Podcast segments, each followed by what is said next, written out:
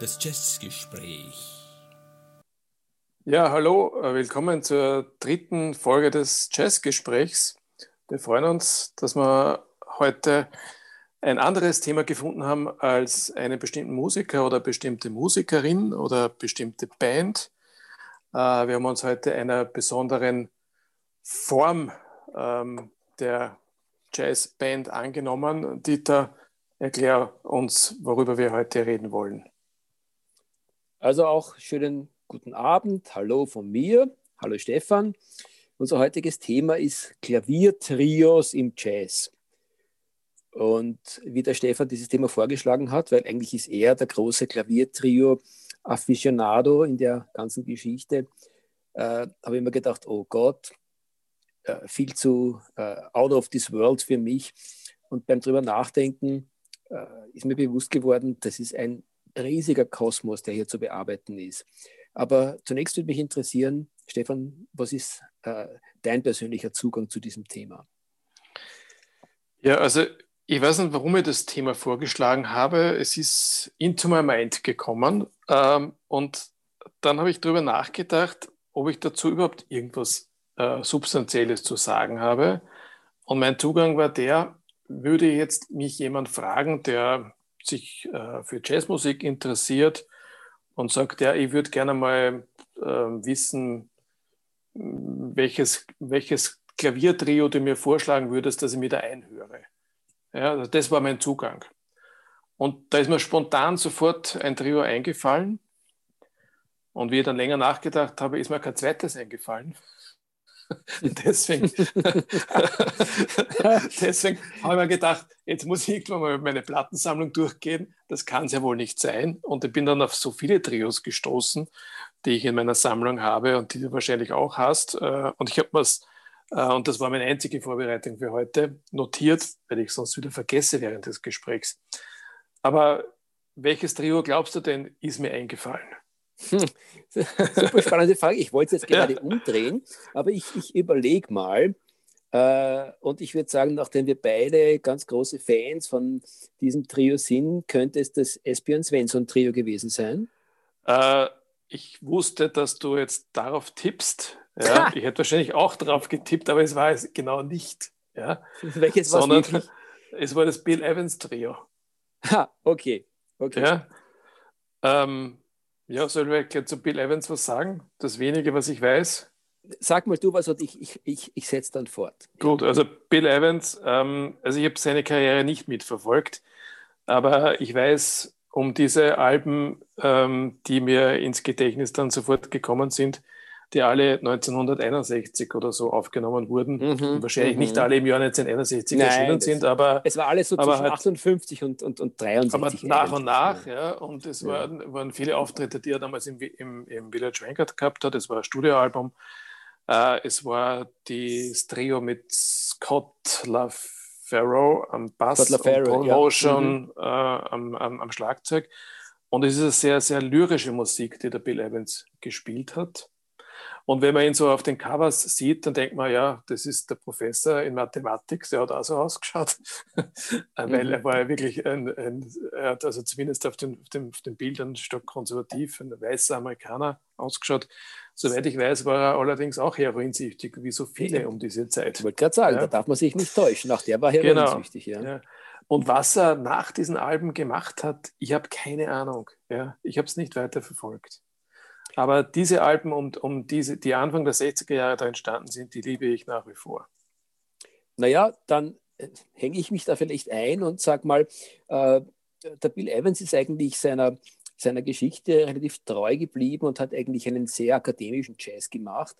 Aber vielleicht nochmal zurück zum, zum Bill Evans Trio und zu diesem, diesem kurzen oder diesem Jahr eigentlich, um das Jahr 1961 herum, wo der Stefan gesagt hat, das ist ihm eingefallen. Das ist auch tatsächlich so. Auch für mich ist der ursprüngliche Zugang zum äh, Klaviertrio das Bill Evans Trio gewesen.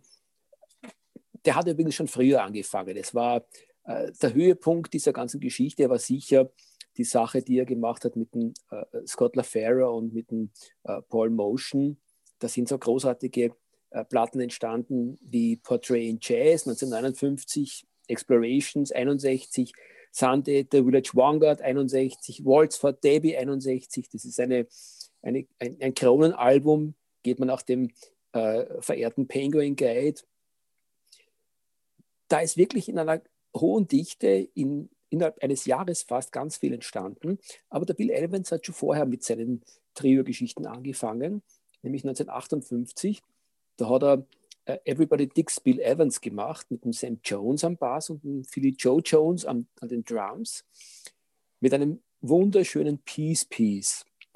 Das ist etwas, was, was mich zum Klaviertrio ganz stark hingebracht hat.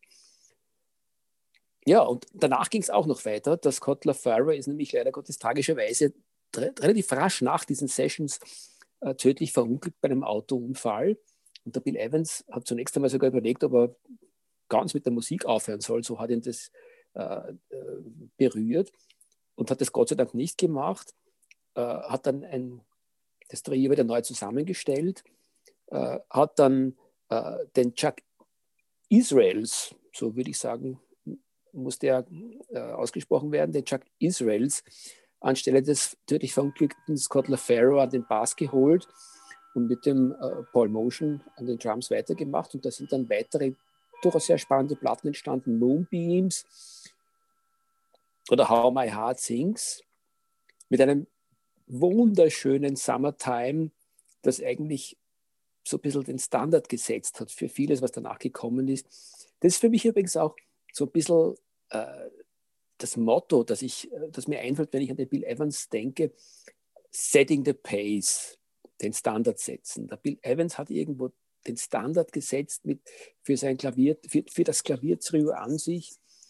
Ähm, und um es ganz kurz zu machen, äh, bevor der Stefan wieder äh, was Gescheites sagen sollte, für mich ist es generell so, dass ich über meine ganze äh, musikalische äh, Geschichte äh, was das Klaviertrio betrifft, das ist in so in drei Phasen geteilt. Das eine ist der Bill Evans, der irgendwo äh, mit seinem Trio den Standard gesetzt hat, Setting the Pace.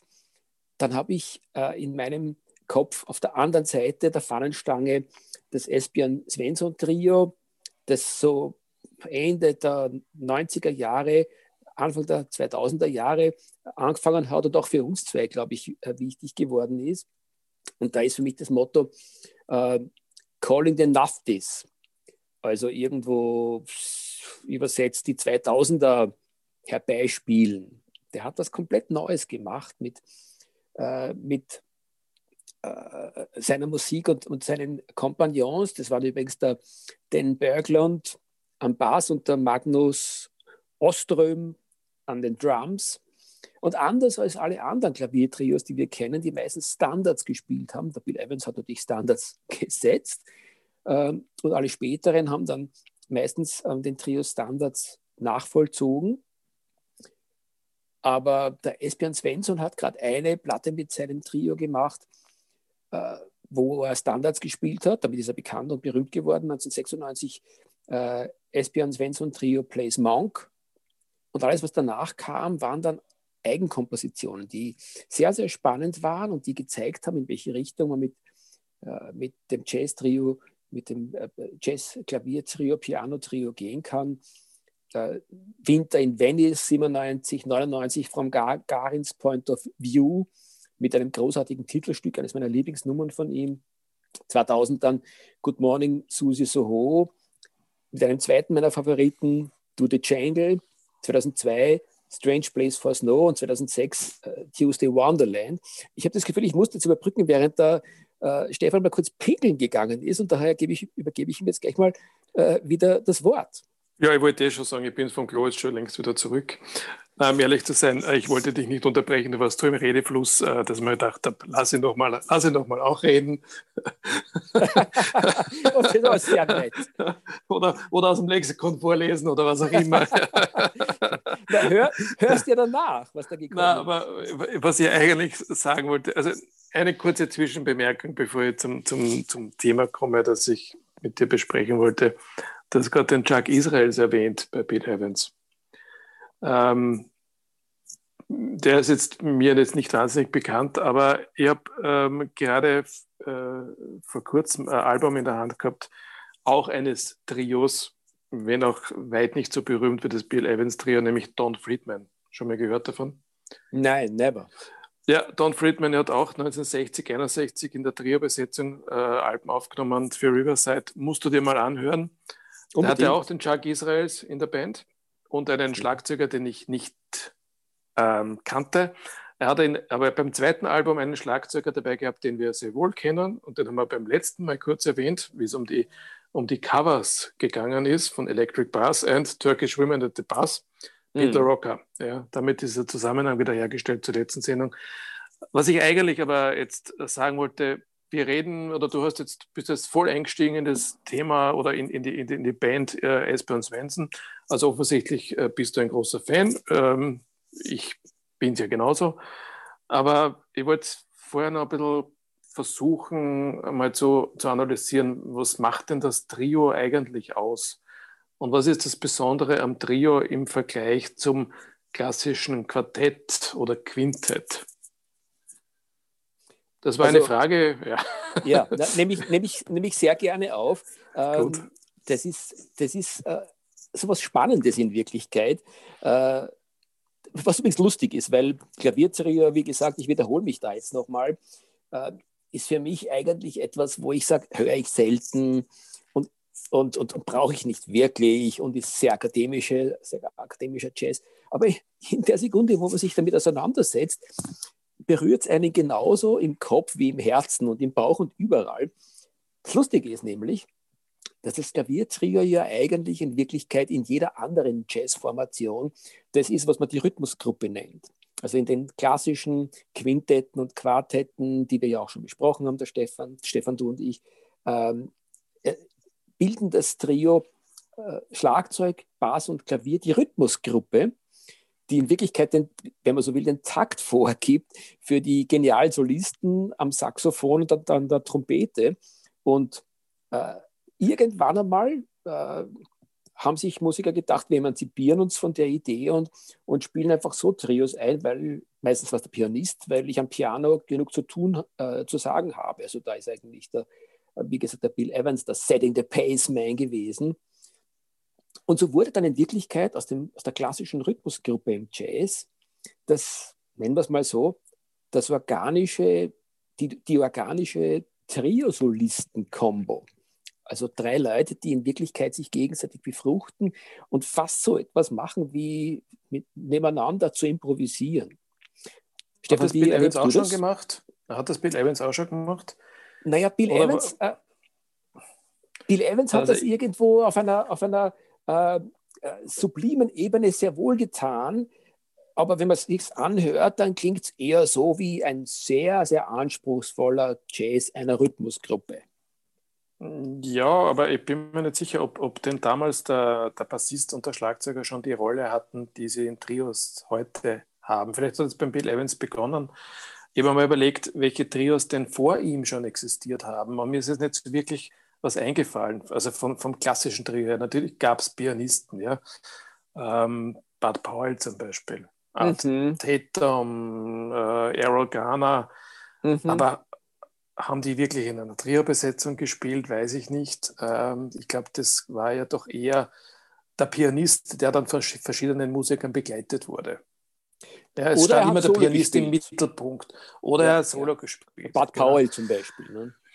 Genau. Ja, ähm, übrigens, es ist auch interessant, ich habe mir das nämlich überlegt, welch, welche Klavier, also welche Pianisten haben klassisch nur Trio gespielt äh, und welche davon haben auch Solo aufgenommen. Und dann gab es ja berühmte Pianisten, die haben, die haben vielleicht die eine oder andere Soloaufnahme gemacht, aber nie im Trio gespielt. Ja? Ähm, also wer mir da jetzt so eingefallen wäre, aber du kannst mich korrigieren, wenn ich mich irre, das war Thelonious Monk, der meines Wissens nicht in der klassischen Trio-Besetzung gespielt mhm, hat. Mhm. Ich, ich, kann mich auch nicht erinnern, dass Herbie Hancock oder Chick Corea jemals in einer Trio-Besetzung gespielt haben. Mhm, mhm. Hancock und, und Chick Corea haben immer in, in, großen Bands gespielt oder sie haben Solo gespielt oder sie haben, sie haben in den 70er Jahren, glaube ich, einmal eine Zeit lang ein Klavier-Duo gebildet. Ja. Genau. Aber so die klassische, ja, aber klassisches Trio eigentlich nie. Ne? Ja, was, ja, absolut. Was, was, was ganz interessant ist. Ja. Und dann habe ich mir auch noch überlegt, wie, wie denn die, äh, wie denn die, die, die Trio, ähm, also wie denn die Musik gestaltet war im Trio. Ne? Weil es ist ja, äh, du bist ja praktisch dazu, ja, wie soll ich sagen, verleitet, ganz andere Musik zu machen, als wenn du jetzt ein großes Quartett hast. Ja? Du bist ja auf einer viel, ja, wie soll ich sagen, lyrischen Art unterwegs. Also es gibt zum Beispiel kein Trio, das jetzt Free Jazz gespielt hat. Oder ist mir das einfach nicht bekannt? Ja? Äh, oder, ja, oder ein Trio, das jetzt klassisch modal spielt, ich weiß es nicht. Mhm. Nein, du hast recht. Es ist so, dass die im Wesentlichen eigentlich äh, relativ stilunabhängig gespielt haben. Was aber so bemerkenswert ist, und da bin ich jetzt wieder bei dieser Spange von Bill Evans zum äh, Espion Svensson Trio, wobei da gibt es noch ganz, ganz viele andere mit Sicherheit in beiden Zeitepochen, die man nennen könnte, ist, dass sie wirklich sehr originäre Musik gemacht haben. Auch wenn das Bill Evans Trio Standards gespielt hat, die auch zu ihrer Zeit keine echten Standards waren, das war halt die Musik, die man gespielt hat, so war es dann auch beim Espion Svensson Trio. Die spielen Musik ihrer Zeit und was sie tun ist, dass sie sich aufgrund dieser, dieses, dieser Trio-Besetzung Klavier, äh, Bass und, und Schlagzeug sehr, sehr demokratisch miteinander bewegt haben oder, oder bewegen. Das heißt, ich erlebe das so, dass diese Musik, die im Klaviertrio basiert, eine ist, wo man sich sehr, sehr aufeinander einlassen kann, weil es ja eben die historisch gesehen die Rhythmusgruppe war, wo keiner hervorstechen musste. Und wenn das passiert, dann wird das Klavier, das naheliegenderweise natürlich schon eher das Melodieinstrumente ist, äh, wird dann trotzdem auch, nimmt sich auch zurück und lässt den Bass und, und das Schlagzeug irgendwo sich inspirieren. Und daraus entsteht diese wirklich harmonische Kammermusik, die man eigentlich in sämtlichen Klaviertrios über die Zeit sieht. Und weil du zuerst erwähnt hast, äh, gibt es da welche, die irgendwo äh, alles gespielt haben? Äh, natürlich der Keith Jarrett. Keith Jarrett uns allen äh, bekannt durch sein Köln-Konzert und den äh, Jazz kennen doch viel, viel mehr als das. Auch der Keith Jarrett hat ein, äh, ein Klaviertrio gemacht und zwar genau zwischen diesen beiden äh, Polen, Bill Evans in den 60er Jahren und Espion Svensson äh, um die 2000er Wende herum, nämlich so in den 80er Jahren. 80er Jahre Ende, also Mitte 80 bis, bis 90, hat der sein, sein Standard-Trio etabliert sozusagen. Und da waren der Gary Peacock am Bass und der Jack DeJohnette an den Drums, mehr oder weniger die Core äh, mit, mit denen er das gemacht hat. Da sind so großartige Alben entstanden wie Standards, Volume 1 und 2. Dann hat er einige äh, Live-Auftritte gehabt, äh, Ende der 80er Jahre. Changeless ist da in den 1990 entstanden, The Cure 1990, 1991 bei, bei Blackbird und 92. Und alles nachlesbar in diversen Internet-Homepages oder Lexika. Du bremst, du bremst ich bremse dich ein bisschen aus. Ja. ja, ja ähm, ja. Ich habe mir überlegt, warum das Trio heute äh, so umso populärer ist. Weil, ähm, gut, es liegt natürlich möglicherweise an meinem mangelnden Wissen, aber äh, in den 60er Jahren fällt mir zum Trio außer Bill Evans nicht wahnsinnig mehr was ein, also an, an anderen Trios. Ich komme dann vielleicht nur zu ein paar, aber 70er Jahre ist auch relativ hm, Eppe. Du hast dann das Keith Jarrett Trio erwähnt in den 80ern, aber heute gibt es eine Vielzahl von Trios. Ja? Also nicht nur das, das Espen Svensson Trio, das ja nicht mehr existiert, nachdem der Pianist gestorben ist. Aber es gibt Übrigens ja den, sehr tragisch, der hat einen Tauchunfall. Ja, Tauchunfall, ja. Es gibt, es gibt den Vijay Iyer, das ist ein Amerikaner mit indischen Wurzeln, der hervorragende Trio-Musik ja, macht. Sehr spannend, es gibt den, sehr spannend. Es gibt den Brad Meldau natürlich, der mhm, mhm, sogar, ähm, dessen zwei Alben so ge ge geheißen haben, The Art of the Trio, ja, was ja gut passt. Mhm. Äh, es gibt, ähm, wen haben wir noch? Wir haben Deutsche zum Beispiel, wir haben den, den David Hellbock, wir haben den Michael Wolny, die auch in der Trio-Besetzung spielen. Und mir überlegt, warum sind die heute so populär, diese Trios? Ja? Und mein Erklärungsansatz war dann, naja, sie spielen eben nicht nur Jazz, sondern sie haben, nehmen oft Stücke aus der, Pop, aus der Popmusik, ja? Und ja dann in einer Trio-Besetzung ein. Ja, von Vijay Iyer gibt es zum Beispiel eine sehr berühmte Version eines Michael Jackson-Songs. Aber, und ich dachte, das ist neu, aber es ist eben gar nicht neu, weil ich bin kürzlich auf eine Aufnahme gestoßen von Hampton House Trio, auch aus den 60er Jahren. Uh, und der hat auch schon damals populäre Songs nachgespielt. Ja, der Look of Love ist ein uh, Burt Bacharach-Song, der, der sehr, sehr populär war. Also diese populäre Musik hat damals schon in, ins Trio Eingang gefunden. Ähm, warum es heute so populär geworden ist, dieses Trio oder die, die Trio-Besetzung, ja, ich habe jetzt, ich weiß es nicht. Ja. Naja, weil die irgendwie alles kann. Ähm, wir haben gemeinsam, wenn du dich erinnern kannst, vor, keine Ahnung, zwei Jahren auch irgendwo ein, ein, ein sehr, sehr spannendes Jazz-Trio im Porgy Bass in Wien gehört. Du hast mich äh, vor ein paar Jahren auf das sensationelle Michael Garrick-Trio aufmerksam gemacht, das 1972 Applauten namens Cold Mountain, glaube ich, rausgebracht ja, hat. Ja. Also es ist einfach, und das ist irgendwie auch so, so avantgardistische Musik. Ja, aber, aber ja. großartiger britischer Jazz. Und ich, wie ich mich erinnern kann, glaube ich auch wirklich sehr avantgardistisch. Ist äh, fast, ein bisschen, ja, sehr. fast ein bisschen an, an, an den Free Jazz. Äh, ja, das stimmt. Ja. Also, was, was ich damit sagen möchte, ist, äh, interessanterweise lasst dieses total traditionelle, diese total traditionelle Besetzung, äh, lasst wirklich ganz, ganz viel Spielraum, dass sich jeder auf seine Art und Weise äh, verwirklichen kann.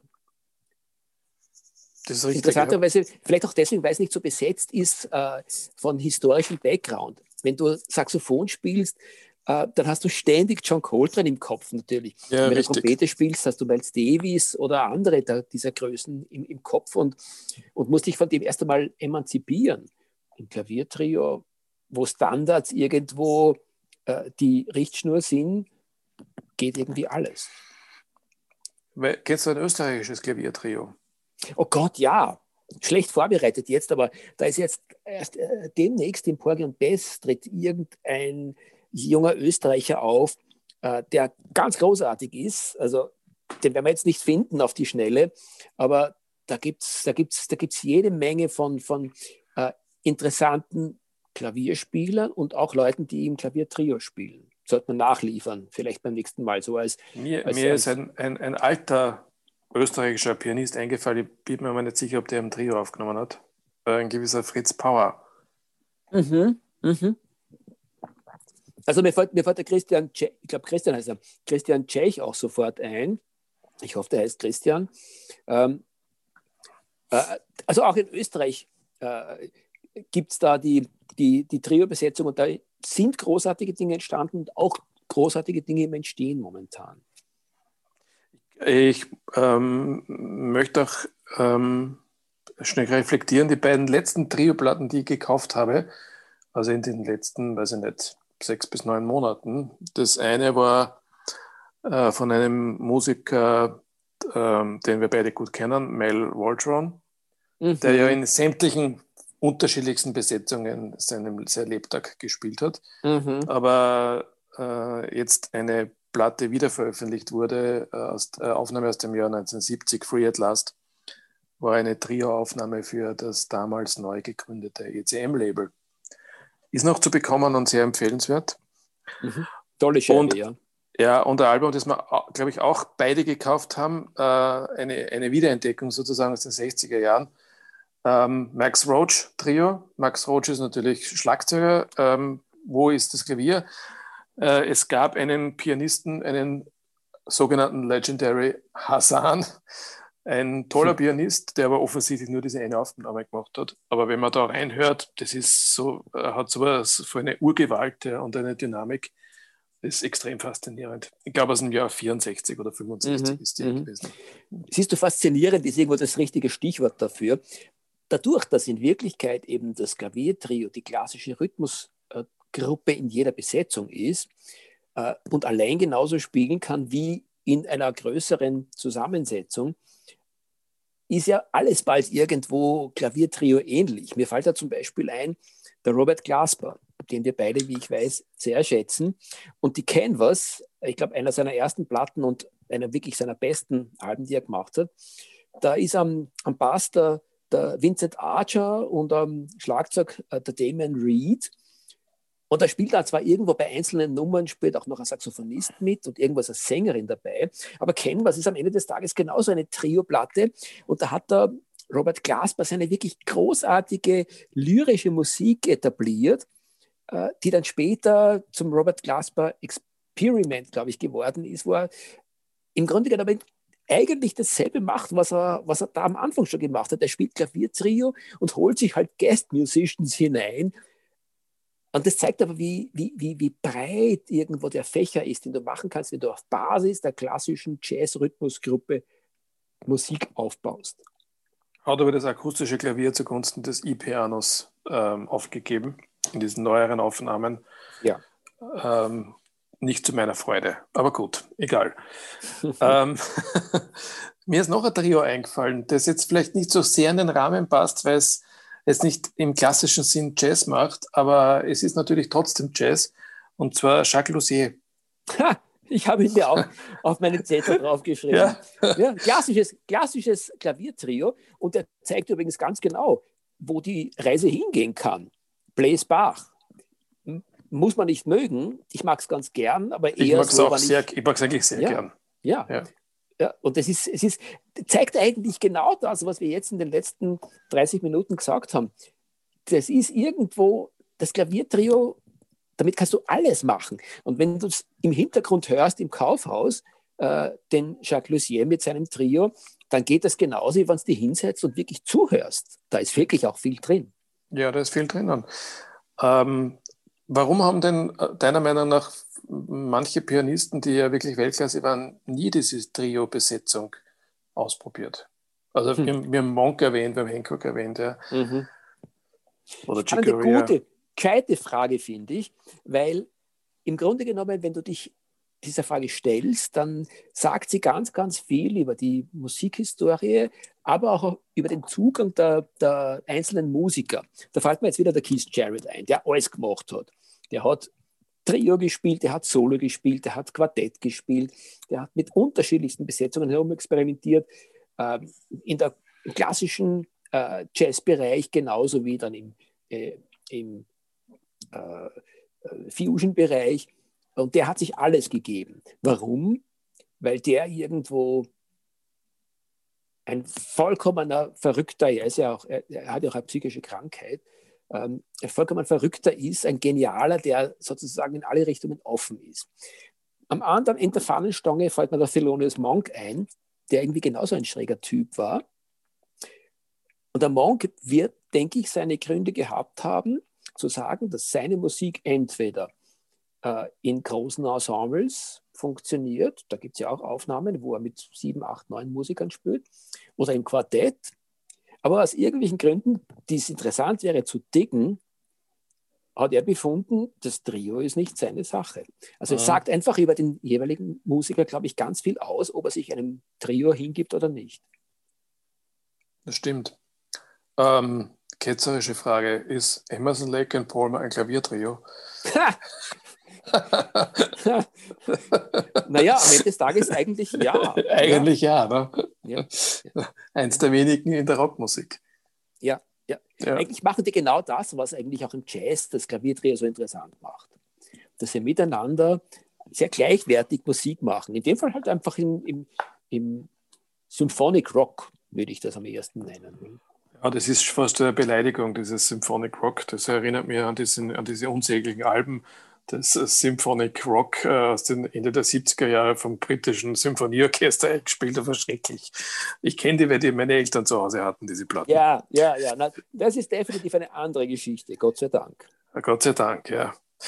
Ja, ähm, ich bin äh, auch auf eine andere Trio-Form gestoßen. Äh, wir haben ja jetzt immer vom klassischen Trio gesprochen, Klavier, Bass, Schlagzeug. Also ich will jetzt nicht über irgendwelche Trio-Formationen reden, aber schon eine Trio-Formation, äh, wo auch das Klavier äh, eine Hauptrolle spielt, aber wo es kein Schlagzeug gibt. Ähm, und zwar wird das Schlagzeug dann ersetzt durch die Gitarre. Äh, und zwar ist es in den letzten Aufnahmen von der Carla Play so gewesen. Mhm. Ja, Carla Play mit, mit ähm, wie heißt der immer, ihr, ihr Lebensgefährte? Na, der Paul Play. Also meinst Na, du das, den, der, der danach der kam? Ist, Ja. der danach kam. Ist er nicht mit dem John Scofield zusammen? Ich bin mir jetzt nicht sicher. Aber jedenfalls diese Aufnahmen, äh, Klavier und, und, und Gitarre und, und, ähm, und Bass. Na, wer, du kennst doch diese, diese, diese wichtigen Gitarristen im Jazz, da bin ich nicht so bewandert. Mhm. Egal, fällt mir jetzt nicht ein. Ähm, nicht, jedenfalls die letzten zwei? ECM-Alben waren, waren in dieser Trio-Besetzung. Also ich wollte nur sagen, damit es geht auch anders. Also die Trio-Besetzung ist jetzt nicht, nicht immer so festgelegt, dass es, dass es tatsächlich immer Klavier, Bass und Schlagzeug ist. Ähm, Äh, Stefan, du machst die Büchse der Pandora auf gerade. und zwar, Naja, weil im Grunde genommen eines der wichtigsten Trios, das es in der Musik gab, ist natürlich von Sonny Rollins gegründet worden. Der Sonny Rollins, der ja auch Saxophon, ähm, Bass und Schlagzeug gespielt hat. ja, aber genau auf diese Trios wollte ich heute nicht eingehen, weil das würde den Nein. Rahmen sprengen. Das ist schon klar. Ja, Ja. freilich. Das ist, da, da gibt es da gibt's sehr, sehr viel dazu zu sagen. Das ist ein, ein Thema für eine, für eine andere Sendung. Aber eben äh, auf Basis des Klaviers, ähm, äh, ich wollte es nur erwähnen, dass es halt nicht nur diese. Ich habe es jetzt gerade stehen, ich habe kurz recherchiert, während du gesprochen hast, Andy Shepard und Steve Swallow. Der Steve Swallow ja. ist natürlich ihr Lebensgefährte, ja. Der Steve Swallow, ja. Auch eine Ja, ganz freilich. wichtige Größe, wenn es um Trio-Musik geht. Übrigens, auch das ist sehr interessant äh, und belegt auch das, was wir gesagt haben. Du kannst selbstverständlich auch die Gitarre reinnehmen anstelle Fragezeichen des Basses oder anstelle äh, des Schlagzeugs, weil es gelten die gleichen demokratischen Regeln. Dieses im Trio spielen, das macht in Wirklichkeit dann auch das Rhythmusinstrument gleichzeitig zum möglichen Rhythmusgeber, aber auch zum Melodietransporteur. Und das macht so spannend, äh, weil äh, ich sag mal, dass ein Klavier oder ein Bass äh, Rhythmus und Melodie machen kann, das ist ja irgendwo fast nachvollziehbar, aber dass auch das Schlagzeug dann ein bisschen in die Rolle des, des Melodiegebers hineinkommen kann. Nicht? Und das passiert beim, beim Klaviertrio allemal. Das ist irgendwo die hohe Kunst des Trios. Ich glaube, dass, dass höchste Ansprüche gefragt sind. Ne? Weil wenn du äh, tatsächlich nicht nur als Begleitung des Pianisten hier auftrittst, sondern als, als eigenständiger Musiker, sowohl was den Bass als auch das Schlagzeug betrifft, ist natürlich, äh, hast einen wesentlich höheren Anspruch, als wenn du jetzt in irgendeinem Quintett, Quintett da die Rhythmusband spielst, ja? auch wenn du damit das eine oder andere Solo kurz kriegst. Ja? Aber Ja, ich glaube tatsächlich, Ja. du hast recht, dass sich, dass sich in Wirklichkeit im Trio die Musiker sehr aufeinander verlassen müssen und noch mehr aufeinander schauen müssen, was im Jazz übrigens eher einer der ganz großen inspirierenden Quellen ist, dass man nur miteinander Musik machen kann, weil es ja keine Vorgaben gibt und improvisiert werden muss. Ja, so ist es. Na gut, das war das, das Trio. Das war unser heutiges Thema. Äh, Ich glaube, wir haben es ja eh nur gestreift, weil mehr ja gar nicht möglich ist. Äh, Aber vielleicht ist es eine Anregung für den einen oder anderen, einmal ähm, ein bisschen in diese Musik zu gehen und das eine oder andere zu hören.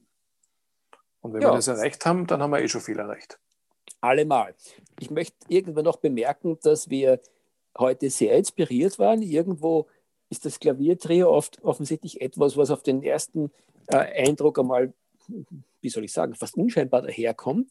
Aber so, sobald man sich der Sache näher widmet, da gehen so richtig die, die Schleusen auf und es flutet. Finde ich schön. ja, so ist es. Na gut, dann machen wir Schluss für heute, oder? ja, Und freuen uns auf nächste Woche. okay. Ciao. Alles klar? Liebe. Also, Ciao, Stefan. ciao. Ciao. Ja.